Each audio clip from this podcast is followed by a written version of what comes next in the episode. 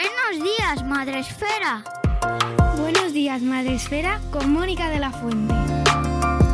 Buenos días, Madre Esfera. Bienvenidos un día más al podcast de la comunidad de Madre Esfera, la comunidad de creadores de contenido sobre crianza en castellano.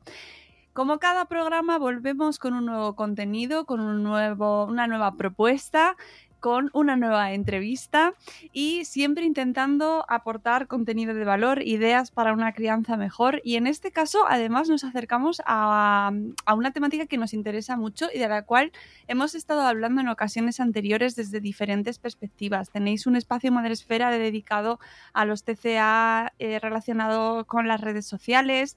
Hemos hablado hace poquito con una psicóloga especializada, con Laura Hernán Gómez, especializada en TCA también sobre la despensa emocional en la infancia y la adolescencia.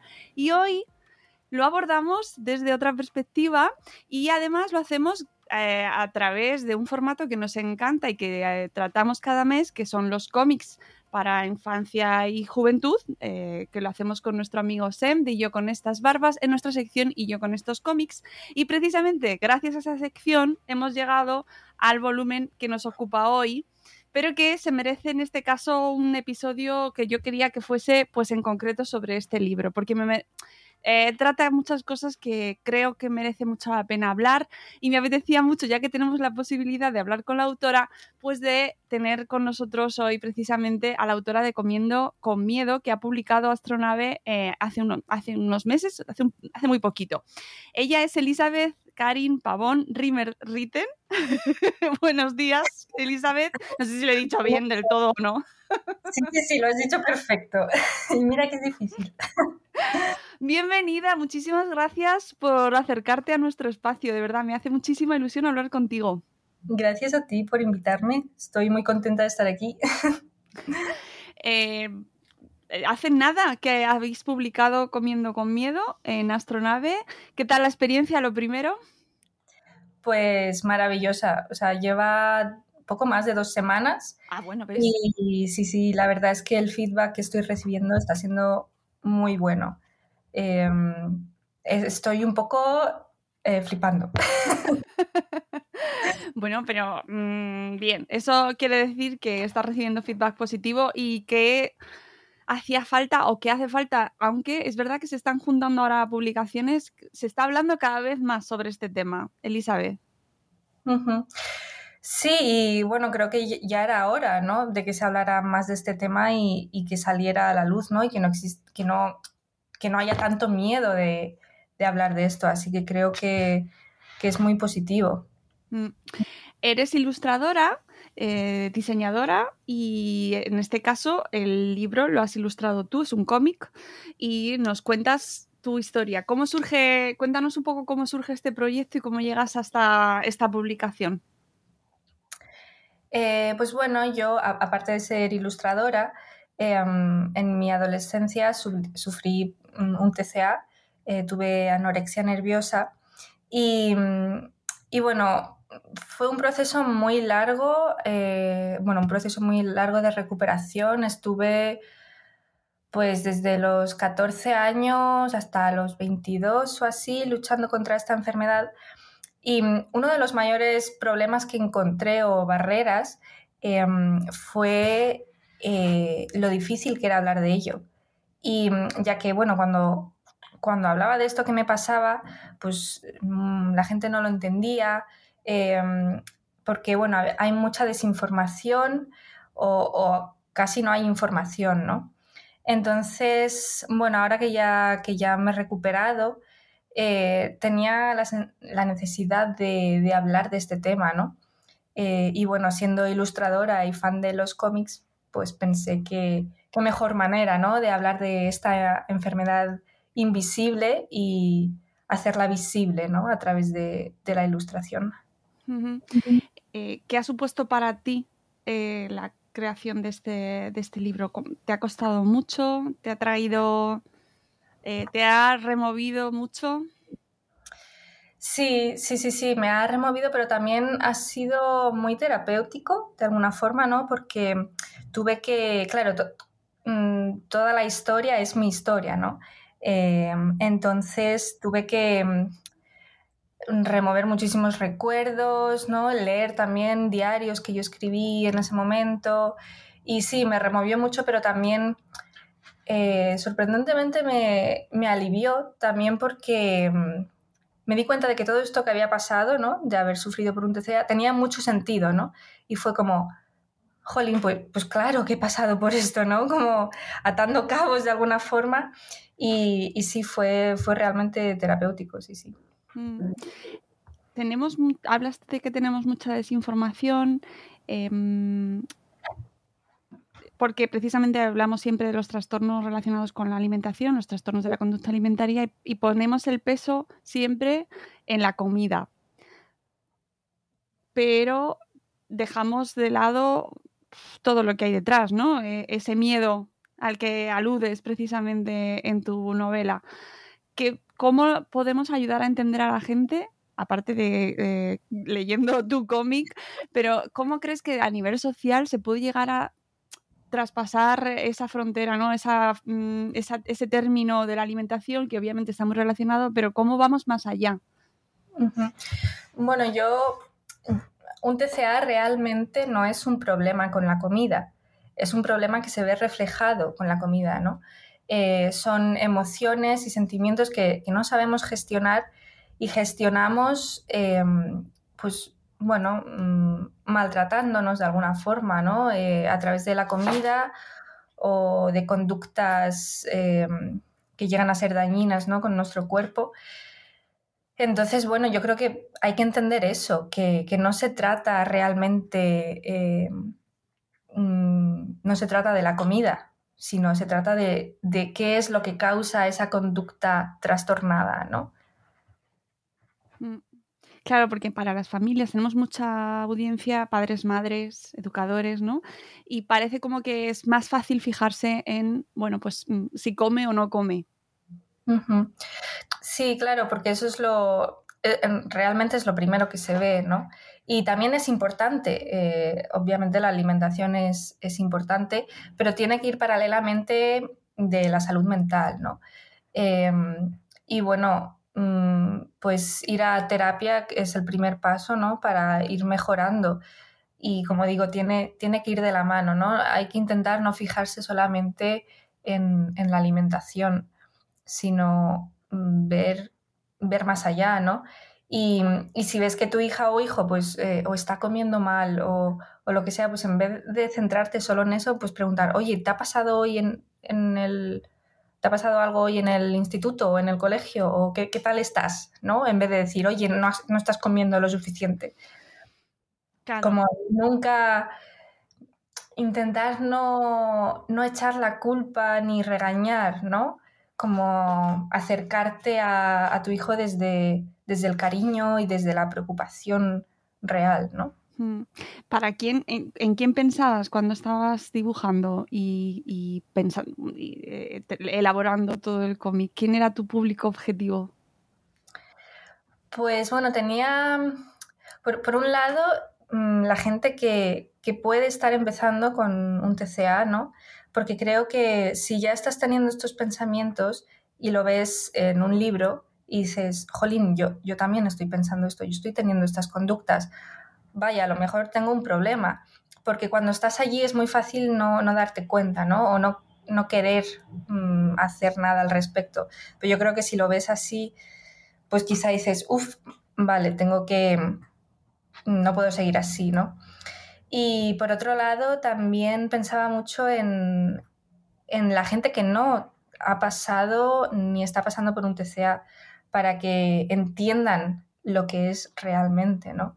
Y que no es solo que no quieres comer, sino que tienes un monstruo, ¿no? Yo he dibujado a, la anorexia en este caso como un monstruo, ¿no? Que no, te deja comer, o sea, no es que tú, que tú no quieras, sino que es una fuerza mayor que, que te impide eh, hacer ciertas cosas.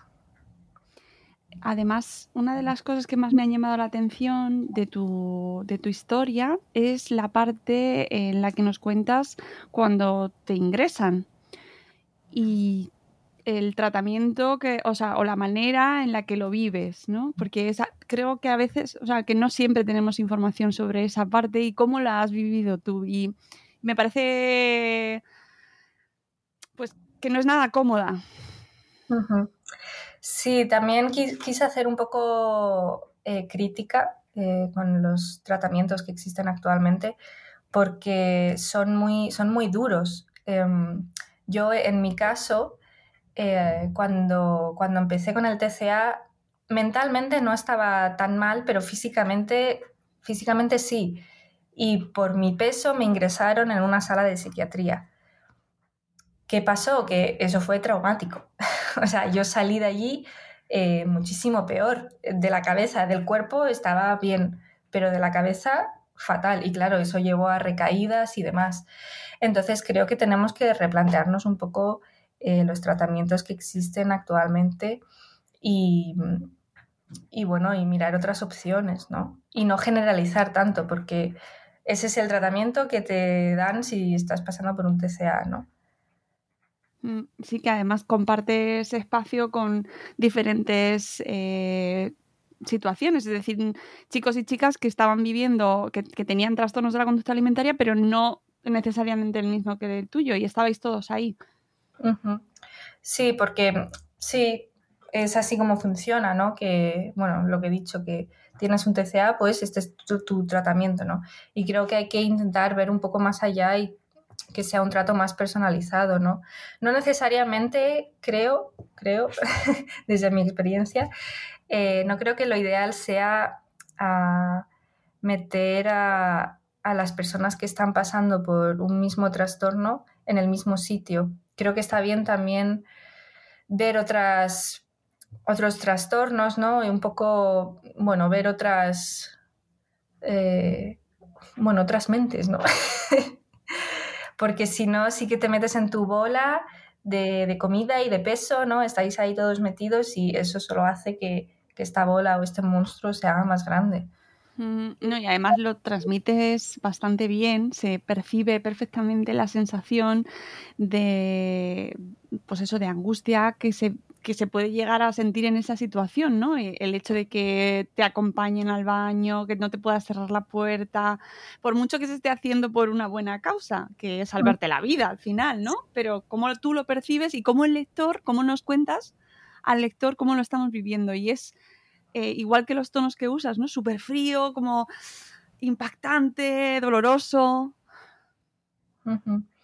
Sí, porque, bueno, realmente fue así, ¿no? Como eh, yo en ese momento tampoco sabía, no entendía qué estaba pasando, no sabía por qué estaba, por estaba allí, me, sentía como que me estaban castigando, ¿no? Y creo que eso, esa no es la forma.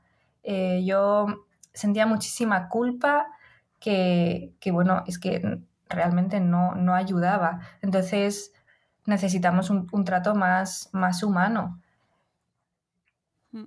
Eh, porque en ese momento no habías recibido, teníais unas charlas que nos lo cuentas el sistema de, bonificación, ¿no? De los puntos que vas recibiendo, pero en el tema de las charlas realmente tampoco había una ayuda psicológica que os permitiese avanzar. No, eh, teníamos, teníamos terapias grupales Em, que, claro, las terapias grupales tampoco funcionan para todo el mundo, ¿no? Pero bueno, pues nos metían todos allí y si te va bien, pues bien, y si no, pues, pues no. Em, y, claro, ahí pues giraba todo otra vez en torno a la comida y al cuerpo. Y, estaba esa barrera, ¿no? Todavía de, no, de no hablar de qué está produciendo todo esto, ¿no? Em, así que bueno, era un poco contraproducente. A mí me parece uno de los aspectos más eh, relevantes, ¿no? El hecho de la crítica que haces a, ese tratamiento, a cómo. porque pocas veces se habla de ello, creo. Tengo esa sensación. Y además ahí también es verdad que mm, de cara a las familias que nos escuchan, tampoco tenemos mucho que hacer. Es decir, eh, en el momento en el que entras en un sistema sanitario y hay unos procedimientos, la familia tampoco tiene mucha capacidad de acción ahí, ¿no? No, o, sí, realmente, ¿no? Em, porque, a ver, bueno, también decir que este tipo de tratamientos a lo mejor funciona para gente que está muy, muy mal, ¿no? Pero creo que tiene que ser como la última opción. Eh, pero yo en mi caso también recuerdo que eh, bueno, yo a, mi madre le decía que, que, este tratamiento que no me estaba sirviendo de nada, ¿no? Como que no, no me estaba ayudando, lo estaba pasando peor.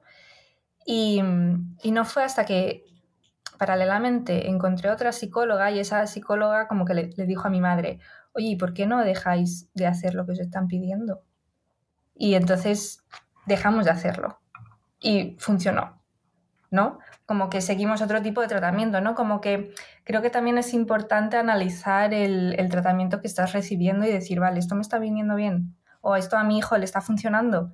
Pues, mm, pues quizá no, quizá tengo que buscar otra cosa. Y no pasa nada, ¿no? se trata de ir probando de esto no te funciona, esto sí te funciona, ¿no? Pero también hay que escuchar a tu hijo o hija y a ver qué, está sintiendo eh, él. Claro, y, tener una, alguien, un apoyo profesional que te ayude, porque yo me imagino que un padre una madre, ante una situación así, sin un conocimiento psicológico, psiquiátrico, de, pues, no, ¿con qué entidad tomas una decisión ¿no? de apartar de ese tratamiento? Debe ser muy complicado. Sí, sí, yo creo también que, que es muy importante que los familiares o personas cercanas tengan también ayuda psicológica, porque se pasa mal eh, cuando ves a, tu hijo o hija que, está, que se está muriendo, ¿no? Eh, entonces creo que es algo muy importante también. Ojito a esto que último que has dicho, que, que es que tu hijo o tu hija se está muriendo. Es que es muy, es muy duro. Sí, sí, sí, sí, pero sí.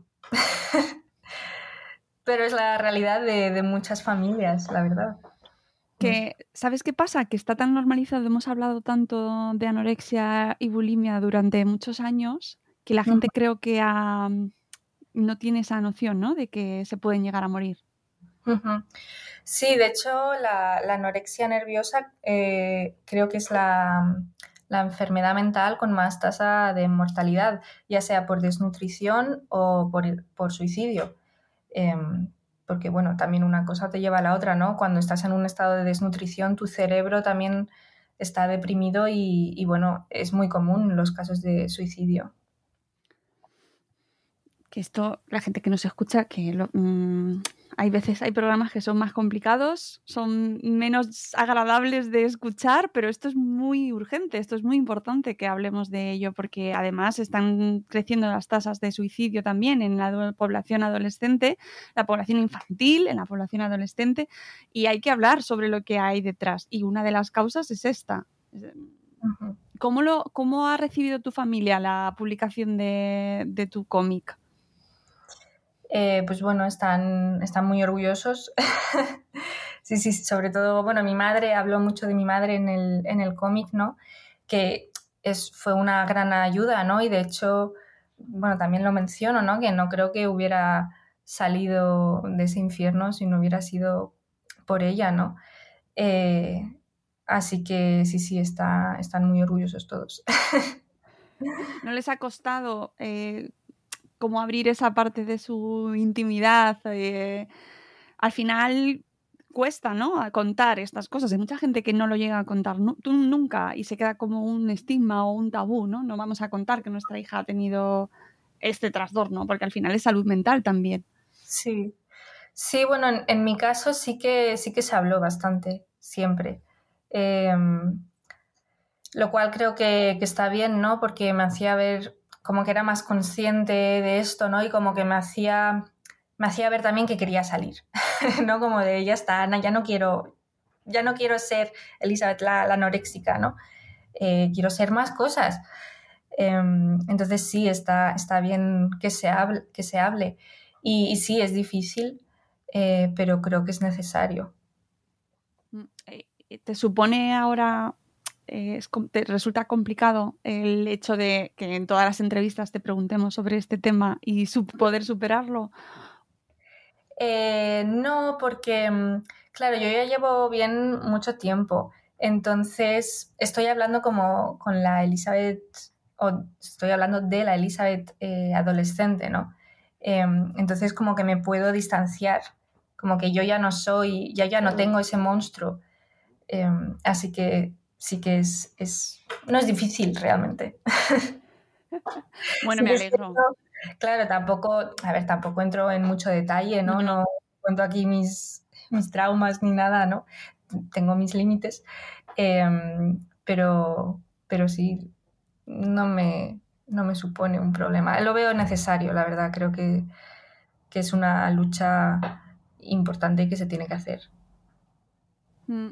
En tu caso, em, ¿consideras que los detonantes fueron eh, el tema del físico o se unieron otra serie de factores? Lo digo sobre todo de cara a, cómo intentar ayudar a las familias a abordarlo con sus adolescentes, con sus hijos, con sus hijas, cómo intentar crear un ambiente que no sea propicio para ello, ¿no? Em, sí, pues bueno, creo que son, son varios factores, ¿no? Em, tanto, bueno, pues problemas que pueden pasar en, tu vida, ¿no? No tienen por qué ser problemas súper grandes, ¿no? En mi caso no, no hubo eh, mm, algo así súper traumático, ¿no? Pero fueron pequeñas cosas junto con eh, pues el tema de, la presión social respecto al cuerpo em, y respecto a la alimentación, ¿no? Eh, yo siempre fui una chica delgada, una niña delgada y, se, me alababa mucho por eso, de que, de que era muy delgada, ¿no? Y siempre era como Elizabeth la delgada. Entonces, en cuanto... Sí, claro, es, esa, era, esa, era, yo, ¿no? No había nada más. Entonces, cuando mi, cuando mi cuerpo empezó a cambiar, pues claro, yo digo, no, no puede ser, tengo que, tengo que hacer algo, ¿no? Como que, que nadie, me, nadie me preparó para el cambio de, de mi cuerpo, ¿no? Y, y, bueno, creo que eso es, es, importante hablarlo, ¿no? En la adolescencia de, de lo que va a pasar por, con tu cuerpo, va, bueno, vas a crecer, ¿no? En todos los sentidos y está bien, no pasa nada y, es importante hablar de ello para, para, que no te, para que no te sorprendas, ¿no? Claro, lo que pasa que eso cuesta porque previamente entonces los, padres, madres, tenemos que mm, prepararnos también, ¿no? Y pensar, bueno, esto hay que hablarlo, ¿no? Y esa charla, gracias a Dios hemos avanzado mucho, pero cuesta mucho, cuesta. Pero es muy, muy interesante que lo comentes porque precisamente eh, hace poco hemos escrito sobre, no sé si has visto Red, la peli de Pixar y de Disney. No, pero la quiero ver, sí, sí, sí. Pues eh, habla sobre la, la, pubertad, la llegada a la pubertad y cómo... No, no, no, no está relacionada con los TCA, pero sí que me parece muy interesante cómo abordar eh, la llegada de todos los cambios físicos, emocionales, ¿no? Que se plantean con esta etapa y que sinceramente, como padres, como madres, de verdad, a veces nos vemos desbordados, es muy complicado. Sí, sí, sí, sí. Sí, pero bueno, ahí también, o sea, me parece un avance brutal que se haya hecho una película sobre, sobre este tema, ¿no? Porque creo que los medios también, los medios de comunicación también tienen una parte muy importante, ¿no? Que, que bueno, pues en vez de hablar tanto de dietas, ¿por qué no hablamos de los cambios eh, en la pubertad o, también de después del embarazo, ¿no? Que ahí también es muy, es muy típico como empezar con un TCA, ¿no? Porque tu cuerpo también empieza a cambiar y demás. Pero, pero bueno, poco a poco. No, yo, creo, que todos, todos tenemos que poner nuestro granito de arena, ¿no? Y, ser, ser un poco responsables de, de, todo esto. Hablas de los medios de comunicación. Eh, ¿Crees que la imagen o la información que se da en medios o en redes sobre, sobre eh, los trastornos de la conducta alimentaria es adecuada o es correcta o, si falla en algo? Eh, no, no es nada correcta. Creo que, mm, bueno, la publicidad siempre ha sido, sobre todo, mm, bueno, ha sido muy violenta, ¿no? Y machaca mucho, sobre todo a las mujeres, de, que si dietas, que si, que si arrugas, que, bueno, bueno, ya conocemos todo esto. Y ahora el tema de redes, bueno, Internet es un sitio muy peligroso y hay que tener mucho cuidado, eh, sobre todo mm, pues la gente joven, ¿no? Los niños y adolescentes que ahora están teniendo mucho, eh, bueno, que, tienen, que se pueden meter a, a cualquier parte, ¿no? De Internet. Y, y bueno, claro, allí hay gente hablando, gente que no tiene ni idea, hablando de dietas o de, de cuerpos, de que, sí, bueno, y luego el tema de filtros, que te muestra una realidad que, no existe. Y, eso es muy peligroso y tenemos que enseñar, eh, bueno, a, a, todo el mundo, ¿no? Porque Internet y las redes sociales es algo muy nuevo y nos tenemos como que enseñar casi a nosotros mismos a, ser críticos con lo que vemos, ¿no? Es decir, vale, eh, esto, esto que, estoy viendo, esto es real, esto no. Y,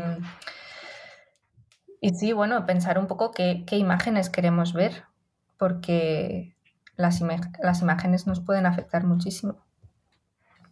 Eh, ¿No hablas directamente de las redes sociales en el cómic o no lo, no lo recuerdo yo como que lo saludas directamente? ¿No influyeron en tu, en tu experiencia o no estaban tan desarrolladas como ahora, no? No, claro, mm, porque es, esta historia está basada en 2010 más o menos, entonces no había redes sociales, por suerte. estaban ahí, ahí a punto de, llegar. saliendo. Facebook ya estaba, Facebook sí que había. Sí, sí, sí, sí, pero claro, yo no me metí en ese mundo, entonces no, no lo he puesto. Mm, pero creo que ahora es, un problema y, mm, puedo escribir otro libro Mira, de aquí sale. sí, sí, sí. Sí, porque la verdad es que es muy fuerte. Eh, yo no es por meter miedo a la gente que nos escucha, pero hemos, hemos dedicado programas a hablar sobre dónde eh, los foros, los foros que llevan muchos años, ¿eh? no hay que esperar a las redes sociales, que los blogs Ana, Pro Ana y Pro Mía ya estaban hace 10, 11 años o en el 2011 ya había. Suerte, mira, suerte que no llegaste a entrar en ellos. Sí, sí, sí. Eh, sí que, mm, bueno, sí consumía algunos blogs, pero no eran pro Ana ni pro mía, pero bueno, pues consumía imágenes em, absurdas, ¿no? Como, bueno, pues para comparar y, demás. Em, pero sí, bueno, ahora pro Ana y pro mía siguen, pero ahora en vez de blogs están en, en, Instagram o en TikTok. Sí, están en todas partes. De hecho, eso, hay hashtags y los van cambiando porque se van, las redes los van capando, entonces eh, los van moviendo. Pero además luego hay grupos privados de Telegram y WhatsApp. Eh, en lo, por favor, padres, madres, estás atentos. Sí, creo que hay que tener mucho cuidado sí. No, no sé cómo, la verdad, pero, pero sí. Bueno, sí, supongo que sí que sé cómo, pues eh, educando, ¿no? A, las nuevas generaciones, a decir, oye, a ver, mm, vamos a ser conscientes de, lo que hacemos, ¿no? Y de informar realmente y, educar. Eh, según hacías el libro, según dibujabas y escribías, em, tenías conversación con la Elizabeth de aquellos momentos y te decías, eh, si yo supiera, hubiera sabido, ¿qué te hubieras dicho en ese momento a ti misma? Pues, a ver, es que no lo sé. Realmente, supongo que me habría hablado muy bien, eh, ¿no? Y como, porque, bueno, en mi caso al final sí que fue un viaje muy duro, pero al final salió bien, ¿no? Entonces yo creo que me daría mucho amor, porque realmente es un poco lo que me faltaba y me diría, eh, eh, todo va a salir bien, eh, quiérete, haz, haz, haz, lo que quieras, ¿no? O sea, bueno, pásatelo bien, disfruta y no te preocupes tanto. sí. Pero mm, creo que me, sí, me daría un abrazo bien gordo. y, a, y a los padres y madres que están pasando por una experiencia así, es que están viviendo algo así, eh, ¿cómo les ayudamos de cara a, mm, a, cuidar a sus hijos y hijas? Mm, bueno, yo creo que como cada caso es su mundo y cada familia necesita, necesita una cosa, eh, no puedo dar así como un consejo súper universal, pero yo creo que pues ir a terapia, ¿no? Y sí, sí, sí, sí, porque es que, como ya he dicho antes, es muy difícil eh, abordar esto. Y, y, probablemente también los padres necesiten ayuda, porque es muy difícil. Em, en, también hay, hay, grupos de apoyo, hay asociaciones que, que te pueden ayudar. Em, así que sí, yo diría eso. Y em, bueno, no, no, machacar a tu, a tu hijo o hija y, y, quererle mucho y apoyarle, apoyarle siempre. Y que si no te quiere contar algo no pasa nada, pero a lo mejor quiere un abrazo y eso es suficiente. Pero sí, apoyar, apoyar muchísimo. Y estaba pensando también en, en hasta qué punto estar muy encima, porque eh, leyéndote, por ejemplo, hay cosas, eh, no solo a ti, sino otras experiencias también, cuando nos contáis vuestras, pues cómo lo habéis vivido. Eh, muchas veces no contáis todo, que esto es muy, o sea, es muy típico, ¿no? todos lo hemos hecho. Pero claro, en este caso es como más grave, ¿no? Em, cómo, encontramos ese límite en el estar encima agobiando y estar encima sabiendo que tu hija no está comiendo o te está mintiendo directamente a ti o a la pediatra. A ver, yo recuerdo que mi, psicóloga decía que, hay que saber cuándo, eh, cuándo dejar a tu hijo en paz. O sea, como también es un trabajo de confianza. Si yo te quiero esconder la comida, te la voy a esconder. O sea, mm, y si vas a estar encima mío, es que te la voy a esconder igual. Em, y a lo mejor si no estás encima mío, pues te digo, mira, es que no me apetecía comer esto. ¿Sabes? Como es, es muy difícil, ¿no? Pero intentar como decir, vale, este problema es, suyo, no es mío, no me voy a meter más de lo que, más de lo que debería. Esto lo está trabajando con su, con su terapeuta y, tengo que confiar. Mm,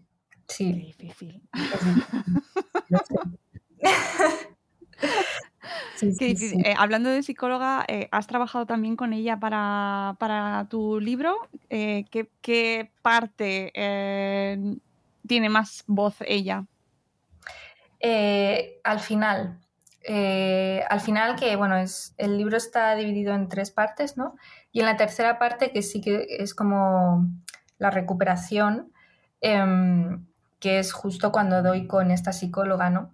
Y, ella me ayudó mucho a, explicar qué es un TCA, ¿no? Realmente, qué, hay detrás, eh, qué es este monstruo enorme y, terrorífico, ¿no? Y, bueno, ella, habla muy bien y, me ayudó mucho a, a ponerlo con, palabras. Em, así que sí, está más, más allí en esa última parte, donde explicamos qué es un, trastorno de la conducta alimentaria.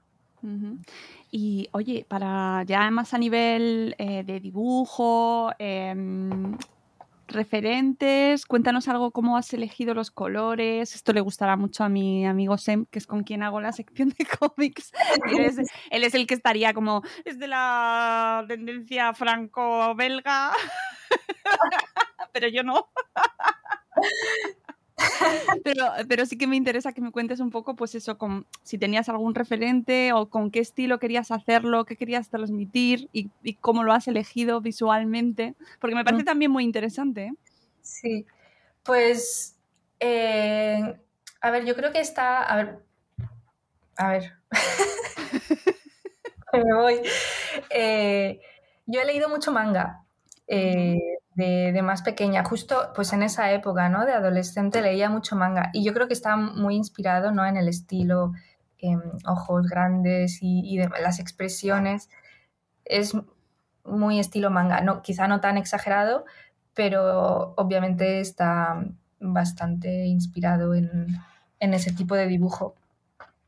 Y luego en cuanto a los colores, eh, lo vi como eh, a la primera, como este monstruo es, azul, azul así oscuro, ¿no? No sé, era más como un sentimiento, ¿no? Como, a ver, si pongo un, color a, a, este sentimiento, ¿qué sería? Pues Mm, pues sería estos tonos azulados, ¿no? Y por eso la parte de, bueno, el libro está contado en el presente, ¿no?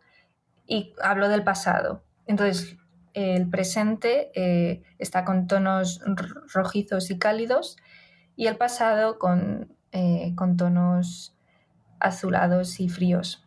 Y luego está la parte de la sala blanca, que es blanco, ¿no? Porque es como súper neutral y aquí es estamos, no somos humanos, somos seres blancos. Eh, sí, además el monstruo da mucho miedito, va creciendo mm, según va pasando y, da realmente se transmite esa sensación ¿no? de, y esa angustia y a la vez esa soledad que vas sintiendo ¿no? y que te va generando ese monstruo. O sea que yo creo que está muy conseguido. ¿En próximos proyectos, Elizabeth? Eh, pues me lo preguntan mucho y no, tengo ni idea. A ver, tengo, o sea, quiero seguir comiendo con miedo. De hecho, tengo una cuenta de Instagram eh, donde allí, bueno, está siendo, está siendo increíble la acogida de, la propia cuenta y, y, del libro porque allí también informo eh, y hago divulgación sobre los TCA mm, usando la, ilustración y, bueno, la gente está muy activa allí. Eh, es muy fuerte porque mm, mucha gente me escribe, eh, me escribe diciendo como de, oye, esto no se lo he contado a nadie, pero siento que es un espacio seguro y tal, creo que tengo un TCA, ¿no? Como que siento que la gente se está abriendo, confía en mí ¿no? Aunque no me conozcan, pero bueno, me parece, ya solo el proyecto de Instagram me parece un proyecto brutal, mm, porque está sirviendo de algo. Em, y, también, bueno, estoy usando las redes sociales, como ya he dicho antes, em, para combatir contra esta otra, em, esta otra este otro grupo de, perfiles que, que, hablan sobre los TCA, pero desde la otra perspectiva, ¿no? Sí, además yo creo que tiene mucho, muchísimo recorrido. Estoy pensando en que el libro lo pueden utilizar, o sea, desde eh, ir a familias y leerlo, ya solo por la historia merece la pena. ¿eh? Es, incluso aunque no conozcáis a nadie, no, no, se os dé el caso y eh, merece mucho la pena. Puede ser una pequeña historia de terror en ocasiones, y, pero, pero que ya habéis visto, hemos hablado con la protagonista y tenéis ahí. Sí. Hemos hecho spoilers. todo bien. Spoiler. Sí. bien. Pero además estoy pensando en, profesores, en educadores, en charlas. Em, ¿A partir de qué edad crees que pueden leerlo peques, eh, niños, niñas? Eh, pues bueno, en librerías está puesto como a partir de 13 años, 13 o 14, no estoy segura. Pero bueno, luego eso también depende de la madurez de la persona y también yo creo que si estás pasando por un TCA, eh, también hay que ver en qué punto estás, ¿no? Porque a lo mejor te, choca mucho o te impacta demasiado. Eh, pero, pero bueno, y luego de allí para arriba, o sea, yo creo que para adultos también... también eh, que, que, que, si esto fuese un trastorno que se quedase en la adolescencia, pero es que no es así. Tú lo has dicho antes y has dado además justo un, un perfil súper importante que es después del embarazo y después del parto. Sí, sí, sí, sí. O sea, en realidad... ¿Cómo se habla? Sí, en realidad cualquier cambio así... Porque bueno, un TCA es como eh, em, agarrarte a esta a una sensación de control, ¿no? A querer controlar algo. Y es cuando pierdes el control del resto de tu vida que te agarras a, eso, ¿no? A controlar tu cuerpo y controlar la comida. Entonces, bueno, sí que puede afectar a cualquiera realmente.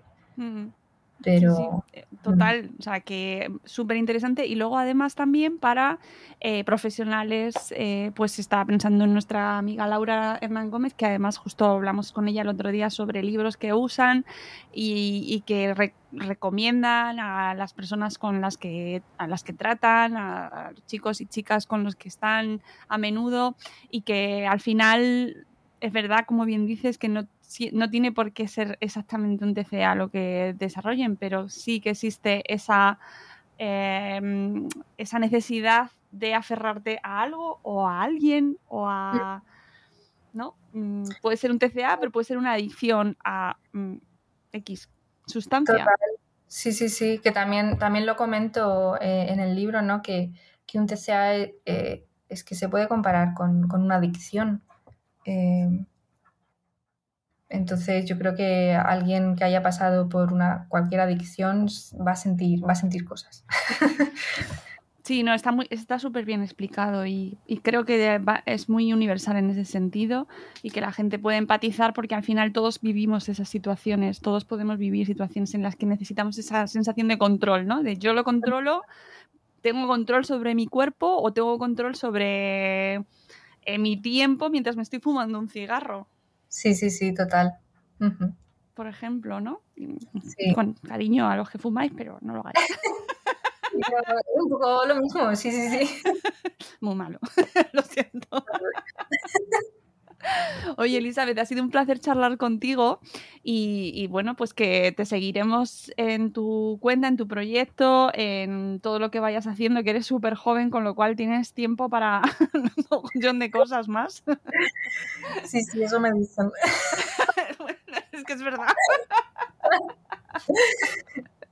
Pero sobre todo darte una enhorabuena por tener la valentía, además de, contarnos tú algo tan íntimo y, a la vez tan importante, ¿no? Que le afecta, que puede ser una cosa íntima, pero que además afecta a muchísima gente, ¿no? Que también se puede universalizar en ese sentido, ¿no? La necesidad que tenemos todos de controlar las cosas y cómo nos puede llegar a afectar. Así que mil gracias.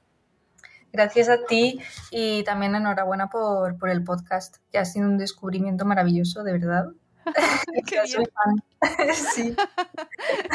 Pues me alegro un montón, oye. Nosotros, además, encantados de traer a gente tan joven y, gente que además eh, em, alza la voz, ¿no? Para contar pues sus historias y llegar a público de diferentes edades. A nosotros ya sabéis que nos gusta mucho cruzar generaciones, porque creo que podemos aprender eh, de todos los perfiles y en este caso, si bien nos dirigimos a padres y madres, porque además es un perfil muy importante en este caso, también creo que merece mucho la pena eh, dar, dar relevancia a esta generación que sois los que estáis ahí empujando la reivindicación sobre la salud mental y, que, ojo, es que mm, lo estáis haciendo súper bien, así que enhorabuena también por eso.